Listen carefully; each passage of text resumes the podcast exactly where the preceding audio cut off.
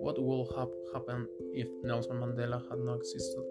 If Nelson Mandela had not existed, the history in South Africa would be different. The governments of the Afrikaners would have remained, who were the descendants of the colonizers in that region. Taking apartheid, the black race in, the, in this country will have continued to suffer from abuse, laws, violence, racism that at that time dominated the South African people. Without Mandela in life, there would not have been one of the most accepted presidents in this country.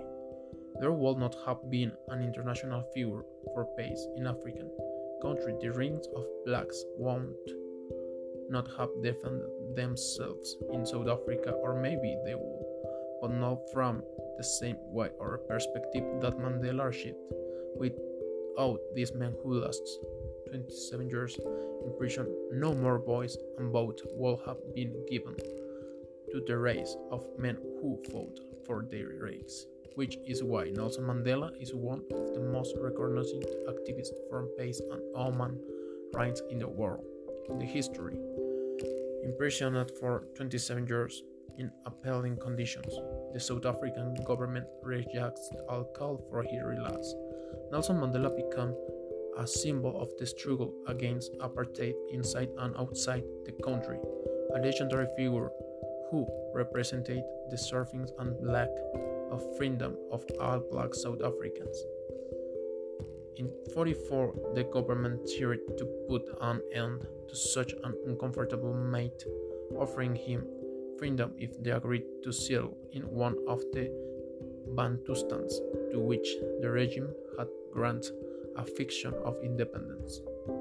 Mandela rejected the offer. During those years, his wife Wayne symbolized the, com- the community of the struggle, reaching important positions in the African National Congress. Wayne's fervent activism was not without its scandals years later. Already in the 19th, she would be involved in the controversial trial in which she was accused of murder, although she was a, a ticket. Finally, Frederik de Klerk, president of the Republic for the National Party, had to give into the evidence and open the way to dismantle racial segregation in February 90.